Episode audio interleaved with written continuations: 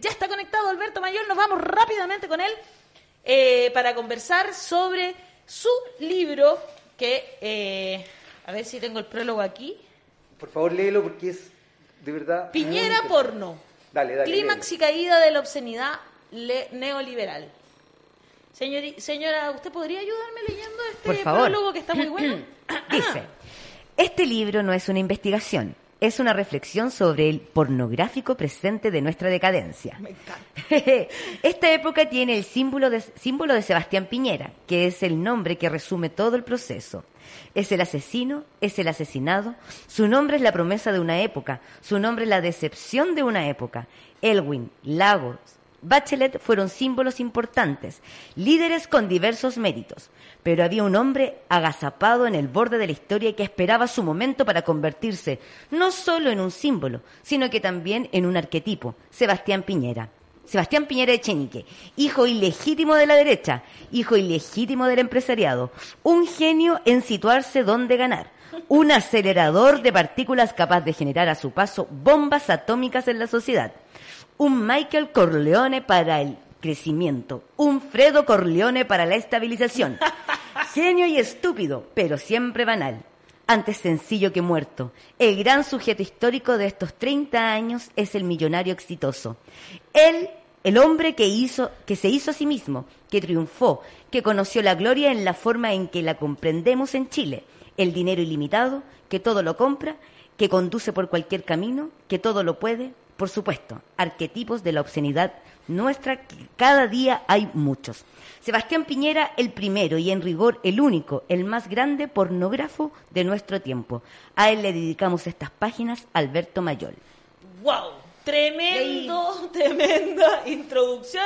Oye, pero me llegó a dar hasta calor, Alberto. De solo leerla, hijo mío. perdón, Bienvenido, muchas gracias por estar esta mañana, mañana chilena, digamos, conectado aquí con la voz de los que sobran. ¿Cómo estás, Alberto? Tanto tiempo que no te veíamos. Sí, ¿qué tal? ¿Cómo están? Un gusto saludarles.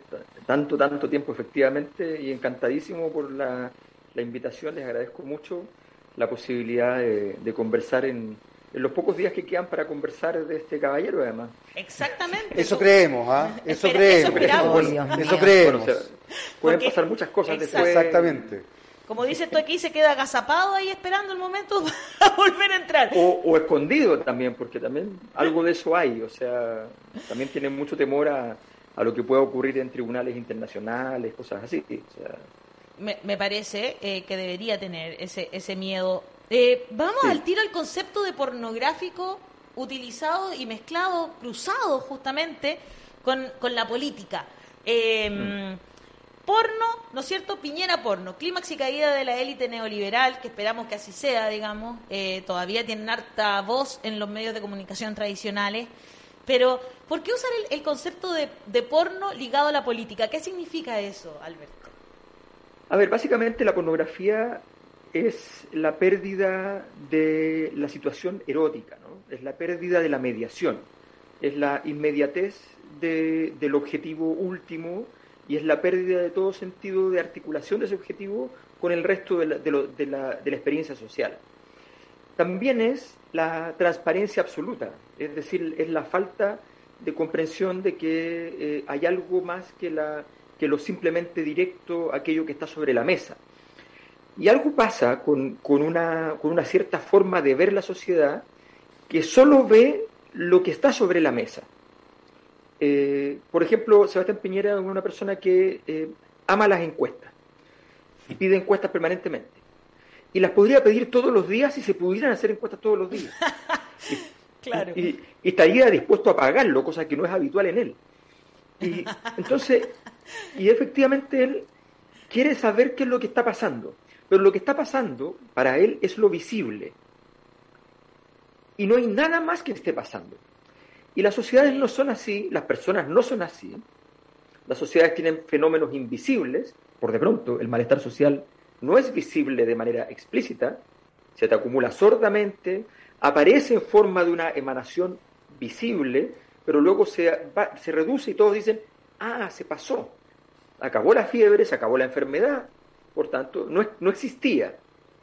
Y no, resulta que sigue existiendo escondido en los rincones de las habitaciones, el malestar esperando su momento para estallar a la magnitud de su acumulación, al nivel de combustible que está acumulando. Y eso Piñera no lo entiende, no lo entienden las empresas en Chile, no, no lo comprenden. O sea, yo me acuerdo haber conversado con empresarios hace años atrás que decían, no, pero es que tal proyecto sí va a funcionar porque tal cosa. Yo decía, no, no va a funcionar porque ya quedó claro que no va a funcionar, que no hay condiciones sociales para que funcione, olvídenlo.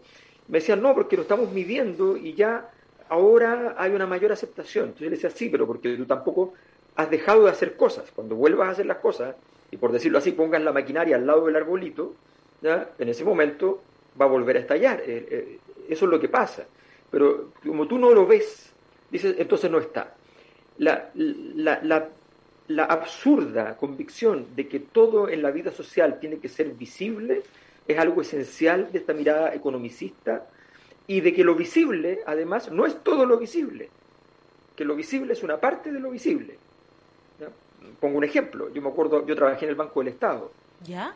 Y entonces un día estábamos en, una, en un almuerzo del banco, qué sé yo, y yo comento, era el 2011, ¿eh? yo comento la locura del invento del CAE. Y ahí estaban los creadores del CAE dentro de ese grupo. Entonces me dicen, ¿pero cómo? Entonces empezamos a discutir. Entonces empezó a dar mis argumentos. Y uno me dice, pero mira, eh, lo que pasa es que esto funciona así. Entonces yo le digo, bueno, pero ¿qué pasa con aquellas carreras que no funcionan como tú te estás imaginando? Entonces me dice, pero hagamos como que esas carreras no existen. Me Qué interesante. Hagamos como que no. No, pero no las tomemos en cuenta. Entonces la política pública estaba pensada para aquellas carreras que existían ¿Ya? y no para las que no existían. Pero que sí existían. Claro, finalmente, finalmente. Increíble. Alberto, eh, yo quiero, quiero tomar dos elementos que acabas de, mencionar que me parecen muy, muy relevantes y muy importantes. Por un lado, eh, se, se, ha desarrollado eh, en, varias eh, teorías la idea de esta construcción desde el hipercapitalismo de un mundo sin, sin significado, eh, que, tiene un poco que ver con, esta, con esto que tú estás planteando. Y por otro lado, mencionaste, para explicarnos un poco la, la porno política, la ausencia de erotismo, que, que, me parece que es muy interesante esa, esa idea, porque finalmente el erotismo no solamente tiene que ver con lo sexual, sino que tiene que ver con lo vital. Y la ausencia de lo vital pensaba un poco en un libro que leí hace poquito que se llama La teoría de la jovencita, no sé si lo conoces, es un libro que, trae, te lo recomiendo porque es muy, es muy fácil de leer, se lo recomiendo a ustedes también, eh, y, que trae algunas citas, es insisto, muy fácil de leer, pero que plantea esta idea de estar siempre en la, en la forma y no en el contenido, que tiene que ver incluso con lo que plantea Alberto respecto a la pornografía. La pornografía es pura forma, muy ginecológica, digamos, eh, que evidentemente despierta la excitación, pero que en definitiva no establece ningún vínculo emocional. Eh, ¿cómo, ¿Cómo ves tú esta situación que yo tengo la sensación que no ha variado? Nosotros estamos todavía en una dinámica formal, en una dinámica pornográfica, donde en definitiva la sociedad, más allá de, de, lo arquetípico piñerista, y por eso también te decía, no sabemos si es que va a salir esta figura vista en Piñera o en otras, eh, pero lo que nosotros estamos viendo es que seguimos en la construcción de un rockstar, de un, eh, de un imaginario más bien eh, propio de lo que planteaba Debord en la sociedad del espectáculo, de un imaginario espectacularizante, que finalmente es tremendamente complejo, porque no nos permite empezar a ver el mundo, como tú bien lo explicaste, con todas las variables y las profundidades que el mundo tiene. Por mucho que queramos ver la forma, efectivamente hay un contenido que está debajo y que la gente está ávida por tratar de entender. Lo que tú acabas de mencionar, por ejemplo, respecto a la revuelta o a los movimientos feministas, es muy importante. Pero la gente se queda, y a mí me da mucha risa, y bueno, tú como sociólogo lo debes manejar mucho mejor que yo, siempre con el porcentaje. A mí me da mucha risa cuando dice, es que el 50%. Bueno, pero ¿por qué el 50%? ¿Cómo se llegó a ese 50%? ¿Cómo se estructuró la encuesta? ¿Qué cosas preguntaron? ¿Quiénes estaban primero? ¿Quiénes estaban después? Eso no importa solamente el número. ¿Cómo ves tú esto de aquí en adelante? Sobre todo entendiendo que se nos viene un nuevo gobierno, aparentemente una nueva discursiva, eh, y, pero también una sociedad que es muy ávida de lo porno, porque la sociedad chilena es muy porno. Por algo también le claro. dos veces a este caballero también. claro, ¿no? A ver, todos llevamos Todos, llevamos, un porno dentro, dices tú, un actor porno dentro. Todos, todos, llevamos, todos llevamos nuestra época metida en la piel y por tanto todos llevamos, y esto es más terrible que llevar a un actor porno, todos llevamos un poco a Sebastián Piñera adentro. Qué buen punto. es que, es que, ¿sabéis qué? ¿Sabéis qué? Qué bueno, qué bueno que lo, que lo planteas así, porque, porque nos, nos cuesta entender ese concepto, porque mm. obviamente nos agrede, nos agrede porque, porque la figura de él es muy compleja, es muy compleja y es muy poco grata, eh, por lo menos para algunos, para mí. Eh, pero tienes toda la razón, y entender, y esto puede ser muy psicoanalítico, pero entender y asumir a ese Sebastián Piñera, lo vamos a poner en, esta, en estas dimensiones, es la forma de resolverlo, es la forma de poder exorcizarlo. Pero uno no quiere. Por favor, Alberto, continúa. Porque sí, es que, justamente porque el, esto es casi puede ser el antídoto para, para, para no complicarnos demasiado y tampoco simplificarnos demasiado en el futuro. O sea, estamos viviendo un proceso de transformación.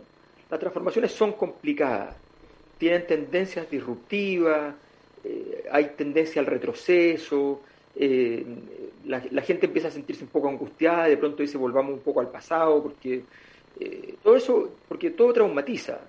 Eh, lo estamos viviendo, hay, un, hay una guerra que tiene muchas complejidades, pero que una de ellas es que la transformación que vivió Rusia desde la Unión Soviética a la conversión de una Rusia nueva, que no tenía nada que ver con la, histórica, que era una mezcla entre la histórica y la Unión Soviética, esa, conversión fue una transformación que se hizo también muy pornográficamente, surgiendo una, una, nueva oligarquía eh, acaudalada que no existía, que no era pensable para ellos, eh, y, una, y con un intento de meter el capitalismo absurdo que terminó donde terminó, terminó en una autocracia eh, y en lo que estamos viviendo hoy día. Entonces, hay que tener cuidado. Yo creo que el punto justamente es entender que la, la política tiene sus complejidades y al mismo tiempo tiene sus líneas rectas que hay que respetar. Y yo creo que esa, la complejidad significa que efectivamente no podemos restarnos de tratar los temas con cierta complejidad. No nos puede ocurrir que aquellos que están defendiendo las transformaciones digan, mira, en realidad esta transformación es fácil. No, no, no es verdad. Ninguna transformación es fácil. Y le tenemos que solicitar, eh, tenemos que invitar y solicitar el permiso de la sociedad para decirle, ¿sabe qué? Hay ideas nuevas que tenemos que inscribir para que Chile llegue a ser un país desarrollado y no con crecimiento. Mm, exacto. Eh, desarrollado, que tenga calidad de vida, que, tenga, que tenga respeto por, las otras personas. Tenemos que llegar a eso. Y, y confíe en aquello, porque la gente de los sectores populares te dice, ah, que usted cree en esas cosas, le falta calle. Entonces tienes que tener una capacidad de respuesta. Claro, entonces, sí, sí. Usted me está hablando de tonterías, o sea. Sí, te mandan rápidamente a tomármelo con vino, es una cosa impresionante. claro, o sea, ¿qué, le pasa a usted que cree que la otra gente que está aquí no, no es amenazante? Eh, y entonces empieza una discusión que, que, te saca del foco y tú tienes que ser capaz de volver a eso. Y al mismo tiempo tienes que describir una línea recta. Tienes que ser comprensivo con esa situación, pero al mismo tiempo tienes que describir una línea recta. Es decir, tratar de seguir la línea que te permite esa transformación y no, y no salir de allí. Para eso se necesita efectivamente, y volvemos al concepto, se necesita esto que llamamos erotismo. La, el, estallido social fue un momento, tan, fue, la manifestación porno de la disidencia. Claro, claro, el estallido social el estallido social justamente... Cuando se hace visible eh, esa disidencia en el fondo, ¿no? claro, porque por eso, por eso tiene ese, ese tono mortuorio, por eso la bandera negra, porque ese tono mortuorio es, esto es la muerte sin apellidos, es aquí, está encima de nosotros, se nota. Aquí está la muerte. Pero al mismo tiempo está lleno de vida, porque es un estallido, porque está, estamos gritándolo. Claro. Entonces es, es la combinación. Esa combinación tiene que transformarse en una combinación real. No una parte con vida y una parte con muerte, sino que las dos cosas juntas. La vida es así, es vida con muerte, y tenemos que articularlo. Ese es el gran desafío de las transformaciones, y de alguna manera, irónica, el ejemplo de Sebastián Piñera nos sirve para hacerlo, por, por lo contrario, pero nos sirve. Claro que sí. Eh, ¿Pame? Ah, yo no, lo que pasa es que yo me siento tan ignorante en estos temas. Entonces yo me quedo callada mejor escuchando lo que tienen que decir. Voy a leer al público entonces, por favor. Leila Pacheco dice, ¿qué libro más bueno este? Me lo devoré y quedé con gusto a poco. Nuestro público ya leyó el libro, algunos. Carlos Alberto Rojas dice, Piñera, porno porque calienta más al verlo en la TV o escucharlo. Se refiere a como de enojo, ¿no? Marlene Castillo dice, Piñera, la cara visible del mejor desgobierno del mundo. Gloria Galvez dice, yo lo veía en la Cosa Nostra, me imagino, a Alberto. Y no creo que volvamos a saber de Piñera, dice. Sabremos de él porque la ley nacional Oye. o internacional lo perseguirá. Yo eso, yo creo, yo, y espero de todo corazón, que Piñera no se las puede llevar peladas. Yo tengo una amiga que una vez comentábamos que una de las cosas que más sorprendía en el exterior sobre lo que estaba pasando en Chile con el estallido social era la cantidad de, de crímenes contra los derechos humanos y que aquí nosotros era como normal, normal lo que estaba pasando y de que, que era, era algo tan grave lo que estábamos viviendo y nosotros esperamos, yo espero, de que suceda, de que Piñera sea perseguido por todos los crímenes que fueron cometidos contra los derechos humanos. ¿Piensas que eso va a pasar, Alberto? ¿Va a tener al, Mira, Internacionalmente, por lo pregunta al menos. menos, claro? Sí, la pregunta siempre es si están las condiciones políticas para eso y eso le abre una, una posibilidad. Yo creo que sí, porque básicamente eh, Piñera, vamos a decirlo así, es el peor administrador de la historia del, de- del poder de la derecha. Y, y- y la gente de derecha, de derecha, ¿ya? Eh, no le gustan los malos administradores y cuando los despiden, los despiden con escarnio, a menos que tengan algo guardado que, que, que Que, pueda, claro, que los proteja, digamos. Claro, pero efectivamente él, él destruyó todo. O sea, no fue la izquierda la que, la que destruyó las AFP, la que destruyó el modelo, la que cambió la constitución, fue él. O sea, eh, a mí me recordaba mucho, está en el libro, eh, el, el club de la pelea. O sea, el tipo está volando por todo el país buscando cuál es el tipo que hizo el estallido social. Literal, esto es literal, ¿ah? esto es verdad. Sebastián Piñera encargó a los servicios de inteligencia que tenía que encontrar al venezolano, cubano o ruso que había hecho el estallido social. Popper. Ok, Popper, claro. Y resulta que al final de la historia, él se da cuenta, no, novelémoslo, ¿ya? él se da cuenta de que al final de la historia el que hizo el estallido es él. Exacto.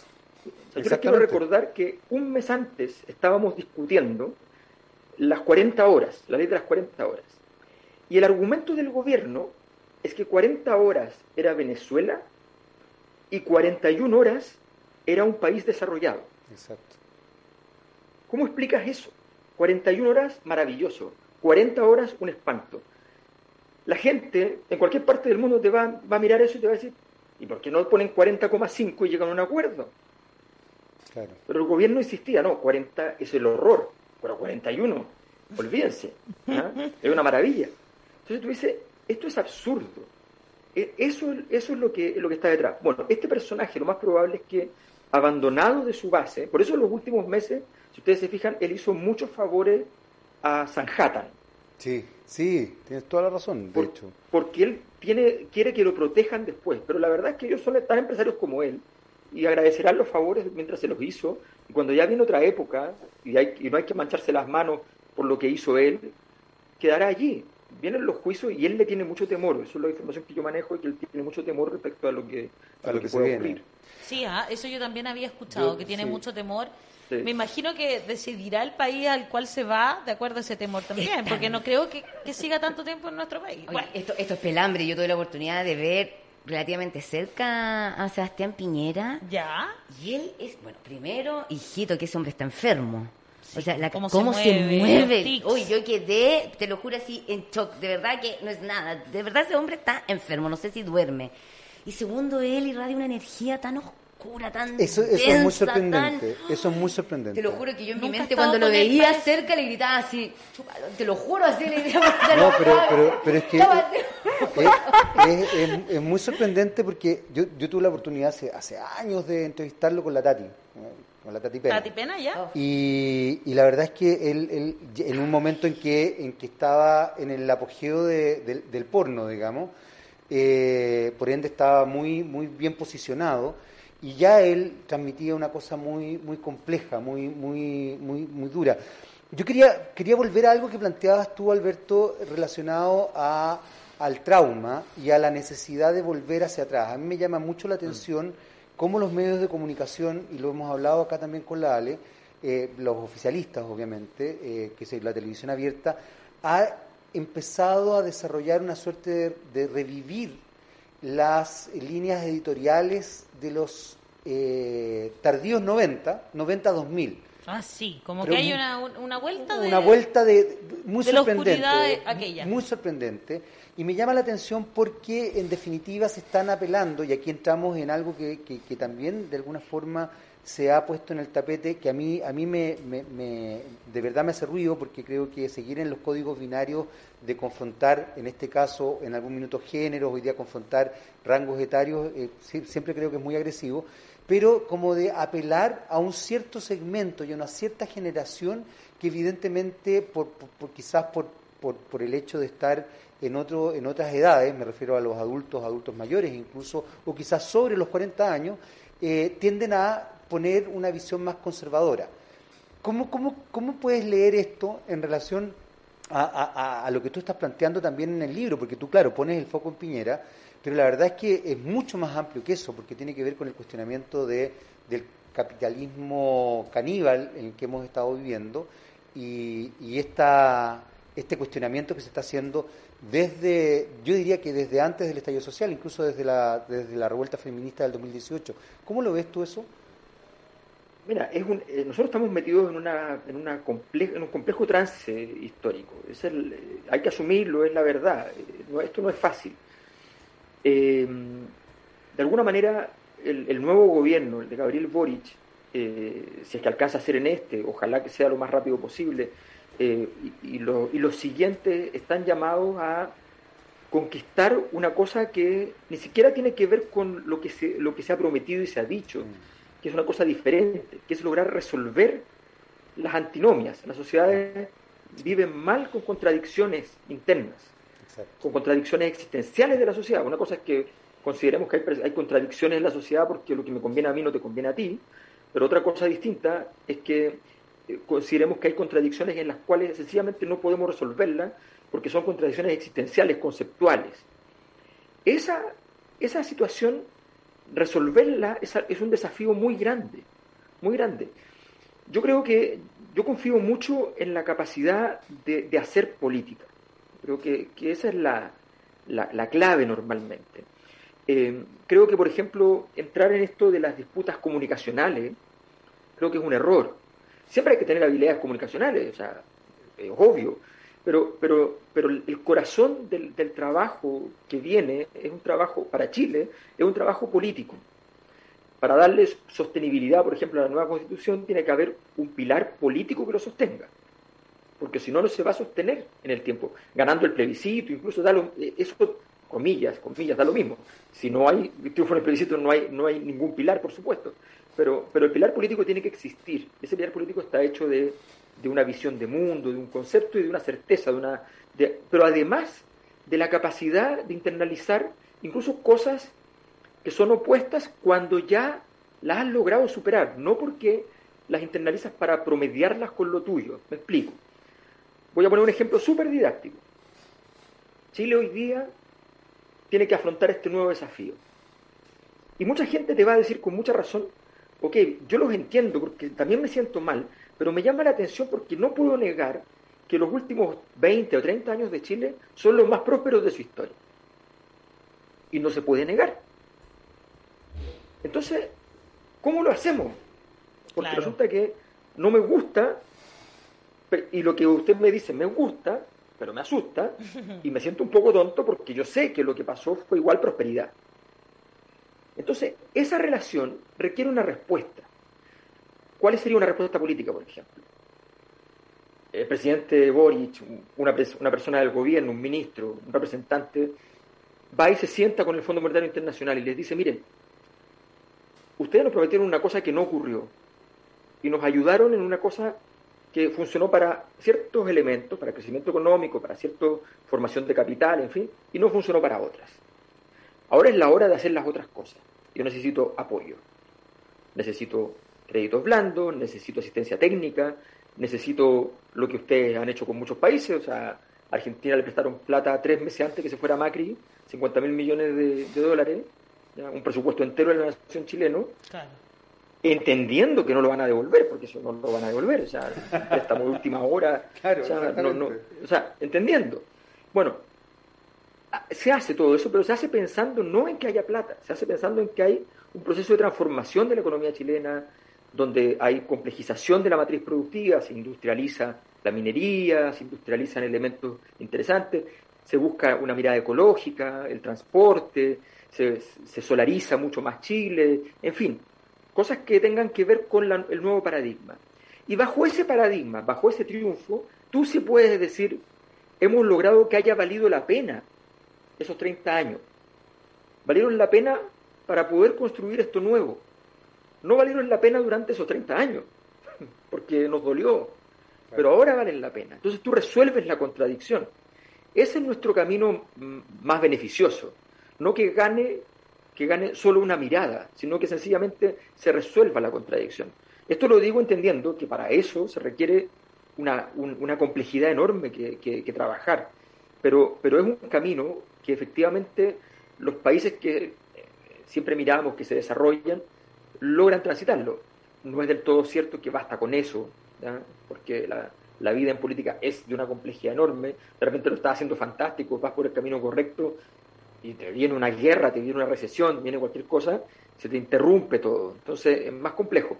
Pero ese tipo de cosas creo que son las que nos van a ayudar a entender y eso tiene que ver también con, con comprender que, no, que, la siguiente etapa no es una etapa en la cual, vamos a decirlo así, mientras las élites se dedicaron a rotear en Chile, una, una élite crecientemente ignorante, crecientemente incapacitada, ¿ya? donde ahora llegaban a las élites políticas eh, los hijos menos capacitados de los empresarios y de los ricos y los más capacitados iban a la empresa. Eh, bueno, pero esas élites que se dedicaban a rotear como su gran símbolo de prestigio, ya no compraban cosas para, para, hacer, para tener prestigio, roteaban. Claro. Esa élite, no, hay, no hay que devolverle la misma moneda, hay que devolverle civilización. Comprensión, civilización, pero también, ojo, decirle, mire, a su edad me dice eso. ¿Usted qué aprendió en el colegio? O sea, de verdad, que tenga un poquito de vergüenza, pero no el insulto. Es un momento porque, porque esto es delicado, es un momento delicado. Chile, hoy Chile es un bebé. Ya los bebés uno los baña, los cuida, les pone calor. Hoy Chile es un bebé porque tiene su constitución hoy día está dentro de la guatita. Sí. Entonces es muy delicado y hay que trabajarlo muy bien, con mucho cariño, pero sin, pero no por eso empezar a ponerse como, no, como es tan complicado, que la constitución sea cortita y no diga nada. No, si las guaguas tienen que tener uñas, tienen que tener pestañas, tienen que tener de todo. Tienen que, no hay que quitarle órganos. Claro, sus pulmones se tienen que, desarrollar. que desarrollar. Eh, yo ya como para ir eh, dándole un, cierre a esta conversación, eh, hay, hay, hay, dos cosas que, que pensé que nunca iba a haber en la vida. Bueno, me imagino que en esta generación pensamos que no iba a haber muchas cosas porque hemos visto, pero en fin, ¿no? Pero una es la caída del patriarcado, como que eh, tengo, tengo una chapita que dice, abrázame hasta que caiga el patriarcado. Y hay como dos gatitos abrazándose, ¿no? Pero en esa constitución que está en la guatita, una de las cosas más interesantes tiene que ver justamente con la paridad y con todo lo que, lo que, lo que está cambiando ahí. Ayer hubo mucho escándalo esta semana por, por lo del aborto, ¿no? Y la interrupción del embarazo. Eh, pero también dice en el, en el título del libro, la caída de la obscenidad neoliberal. Mm. ¿Veremos el sistema neoliberal caer también? ¿Esta generación lo veremos? Pensé que no lo íbamos a ver nunca. Pensé que antes, eh, no, sé, me, me, tú dices que sí, que va a caer. Sí, sí. A ver, de hecho, lo que pasa es que nosotros estamos viviendo efectivamente grandes transformaciones. Una es que hay una gran dimensión, que es la dimensión que nosotros experimentamos diariamente del patriarcado, que efectivamente se está mutando radicalmente las relaciones dentro del hogar, las relaciones dentro de la oficina, las relaciones en el espacio público y en el espacio privado, están adquiriendo nuevas condiciones y efectivamente es una, es, es una extinción del patriarcado en una dimensión de lo social. Hay otras dimensiones de lo social donde el patriarcado no ha muerto. Eh, por ejemplo, hay una resolución patriarcal muy famosa que se llama la guerra, y la estamos viviendo en este momento, una resolución patriarcal. La, violencia, una de las definiciones del patriarcado, y, desgraciadamente no, no, no conocemos otros mecanismos que sean capaces de evitar que esa violencia se imponga como forma de hacer política. Entonces, tenemos que ahora eh, reinventarnos para reinventar un, nuevo orden en el cual, o sea, de hecho, hay dos grandes elementos del patriarcado que son, que, que son más allá de la visión de lo masculino, porque no es solo eso, es la propiedad privada, que estaba asociado a lo masculino y al primogénito, de hecho, eh, y la, la, mirada sobre la violencia, la violencia como forma de resolución del conflicto. Bueno, esa, esas dos partes están vigentes en todo el mundo, pero a nivel de nuestra vida cotidiana estamos dando una lucha que la estamos ganando en un tiempo récord. El patriarcado es una cosa que tiene miles de años y nosotros estamos en 50, 60 años logrando, luego de un prólogo de 200 años, por supuesto, de intentos y avances de ciertas personas, muy pocas personas, muy vanguardistas, estamos logrando llegar a ese, a ese lugar. Eh, eso es muy, muy interesante. Si ustedes quieren ver una historia fantástica al respecto, la mamá de la creadora de Frankenstein, de Mary, de Mary Shelley, fue una gran feminista. Eh, y resulta que su marido, que era un anarquista, escribió un libro elogiándola y todos pensaron que era un libro denostándola, porque no, se no entendían no entendían a qué se refería él cuando la criticaba, porque estaba elogiándola. Ay, no, no conocía esa historia, quiero conocerla más. Fantástica. Entonces, claro. Bueno, entonces, estamos viendo eso, pero efectivamente el, el modelo neoliberal, ahora, el modelo neoliberal tiene que ver con muchas cosas y a nivel mundial esto existe, pero en los estados existe menos. O sea, a nivel mundial el mundo funciona neoliberalmente, a nivel global, financiero. En los estados funciona menos neoliberalmente porque hay una especie de modulación política para que la gente no pague los costos de ese modelo que sí existe a nivel global. A Chile se le ocurrió la bendita idea de quitarle esa modulación y dejarnos expuestos. Y eso es lo que hizo a Chile el país emblemático del neoliberalismo. Claro. Porque lo es en todas partes del mundo. Si uno pone un ejemplo de neoliberalismo, se va a ser Chile. Entonces, efectivamente, y eso va a cambiar sí o sí, porque en el fondo lo que nace en este nuevo proceso, eh, y es la razón por la que termina ganando el Frente Amplio, es porque nace un proyecto socialdemócrata. Eso es lo que es el proyecto, por eso la gente de izquierda se enoja con el Frente Amplio, la gente de derecha se enoja porque es un proyecto socialdemócrata. Claro. Es centro-izquierda, pero más a la izquierda de lo que se había hecho con la concertación, porque lo de la concertación no era socialdemócrata, era eso que se llama economía social de mercado, que tiene otro nombre técnico que se llama ordoliberalismo, que es una cosa más parecida a la Alemania de Merkel, por decirlo así. Perfecto. Bueno, entonces, eso, eso es lo que están haciendo, y eso no es neoliberalismo. En socialdemocracia ya se anula el neoliberalismo. El ordoliberalismo sí todavía es neoliberalismo, y en cambio la, socialdemocracia ya no lo es. Entonces, vamos a dejar de tener eso en un periodo de tiempo, eh, si es que efectivamente el proceso sigue el camino que está llevando consistentemente, con algunas cosas raras entre medio, pero muy poquititas, pero consistentemente va en esa dirección. Y es probable entonces que en pocos años podamos ver, ya cuando las legislaciones se normalicen, a partir de la nueva constitución, podamos ver efectivamente un funcionamiento no neoliberal en muchos de los aspectos. Todos los países tienen algún aspecto neoliberal, digámoslo claramente, no todo se va a extinguir, incluso, lo digo yo, sería un poco absurdo extinguirlo todo, incluso voy más lejos, si hay algo que funcionó de alguna manera en, todo este proceso neoliberal, fue la formación de mercados. Es cierto que algunos mercados muy importantes, sobre todo los más importantes, quedaron asimétricos, es decir, quedaron con personas poderosas, con grupos poderosos. Eso hay que terminarlo. Pero, pero construir mercados tampoco es, es tan fácil y por tanto tener mercados también ayuda. Muchos países no lo tienen y se han caído por esas razones. Entonces hay que entender que también hay cosas que uno puede aprender de lo que pasó y que te pueden servir incluso. Por decirlo así, Lenin cuando hizo la revolución rusa dijo, bueno, pero a mí del capitalismo me sirve la contabilidad, me sirve los trenes y me sirve el telégrafo. No tengo ningún problema con eso. Me lo llevo. No voy a decir, no, los trenes son capitalistas, váyanse. Entonces, ese es un pragmatismo fundamental para el proceso que viene. Me encanta eh, lo que estamos conversando. Estoy y a nuestro público también. Hemos eh, subido hacia el final del programa incluso eh, espectadores, digamos, así que que dicen muchas cosas interesantes. Marisol Lisbeth Espinosa, por ejemplo, dice, tuvimos clases de política internacional. Rafael Eduardo dice, la mayoría de las élites no son cultas, son más bien exploradoras de todo lo que llega a sus manos. Alon Vic dice, aquí nació y aquí va a morir el neoliberalismo. Eh, interesante eh, punto, digamos. Eh, Josefa Bastías dice, bien Boric... Ah, ¿qué, ¿qué, está pasando en este momento? No puedo dejar de comentarlo con ustedes.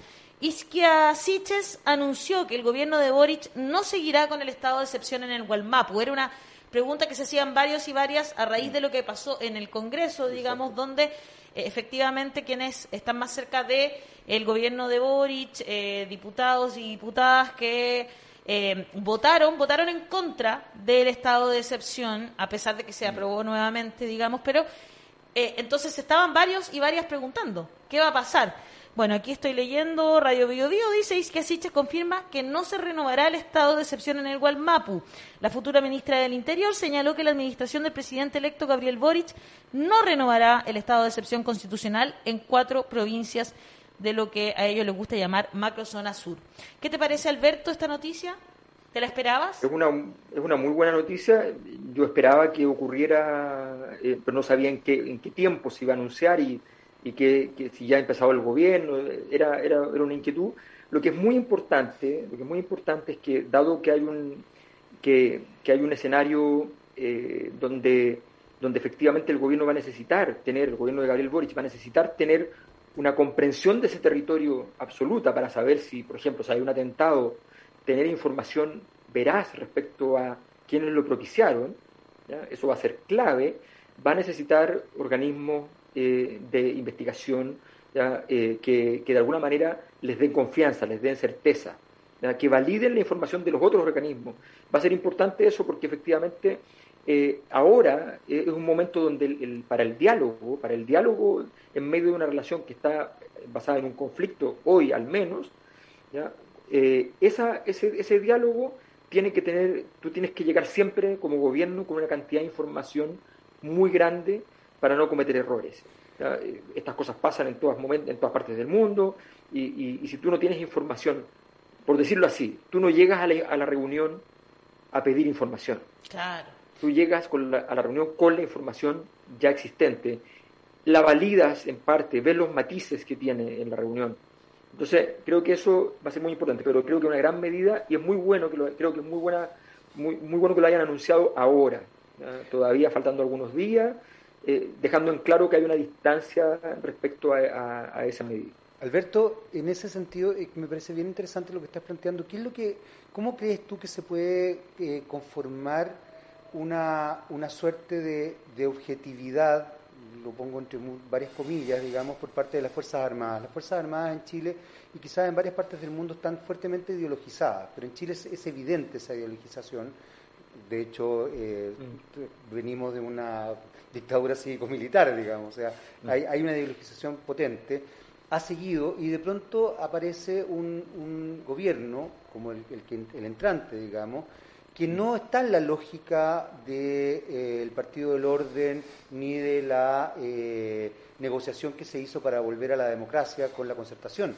Y desde mm. ese punto de vista, evidentemente las Fuerzas Armadas van a tener una, yo creo que un cierto resquemor eh, tomo un poco esta idea de que tú decías al principio de esta mm. conversación, ver bajo el agua en definitiva, no ver lo obvio. Mm. ¿Cómo crees tú que, puede, que, se puede desarrollar esto? Porque tú acabas de mencionar algo que es muy importante, tener aliados, por así decirlo, tener informantes que, se, que, realmente entiendan el conflicto en el Wolmapu y que no estén eh, vinculados a una cierta ideología que evidentemente ve ese conflicto con, con, una, con una sola visión. ¿Cómo, cómo lo ves eso? ¿Cómo se podrá resolver? Quizá. Sí, tiene, que ver con, con lo mismo que, que, que, decía antes respecto a la complejidad de lo que significa gobernar. O sea, eh, gobernar es, es una cosa muy desagradable en muchos ámbitos. Y tienes toda muy la agradable en otros, pero tienes toda la razón.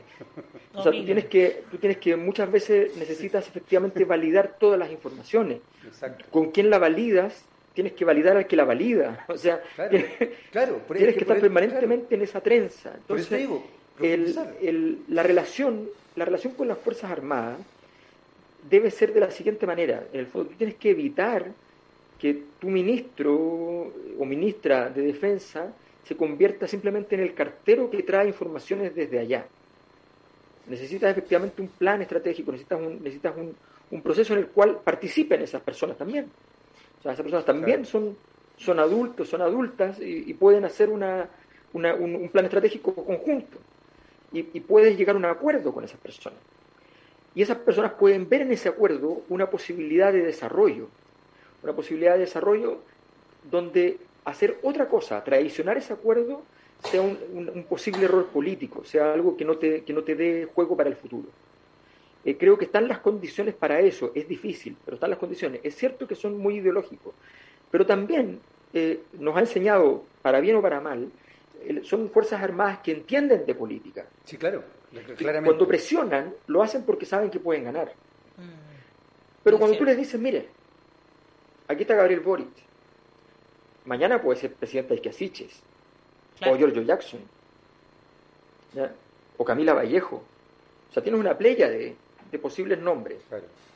Y tú le dices, a ver, arreglemos esto, o sea, no, no, no, no empecemos en un conflicto eh, artificial al respecto.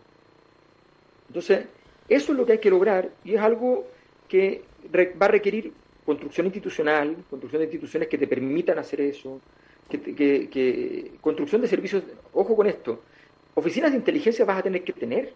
Las oficinas de inteligencia no son esa cosa que uno se imagina, que es como, vamos a ver a quién vamos a matar. Nosotros nos, quedamos pegados en, la dictadura. Bueno, claro, nos quedamos pegados en la CNI y la DINA, pero tienes toda la razón, efectivamente. Pero, pero, pero, te fijas como también ahí, y aquí eh, yo no puedo dejar de, de, mencionar que uno tiene eh, de pasión por lo que uno hace, ¿no?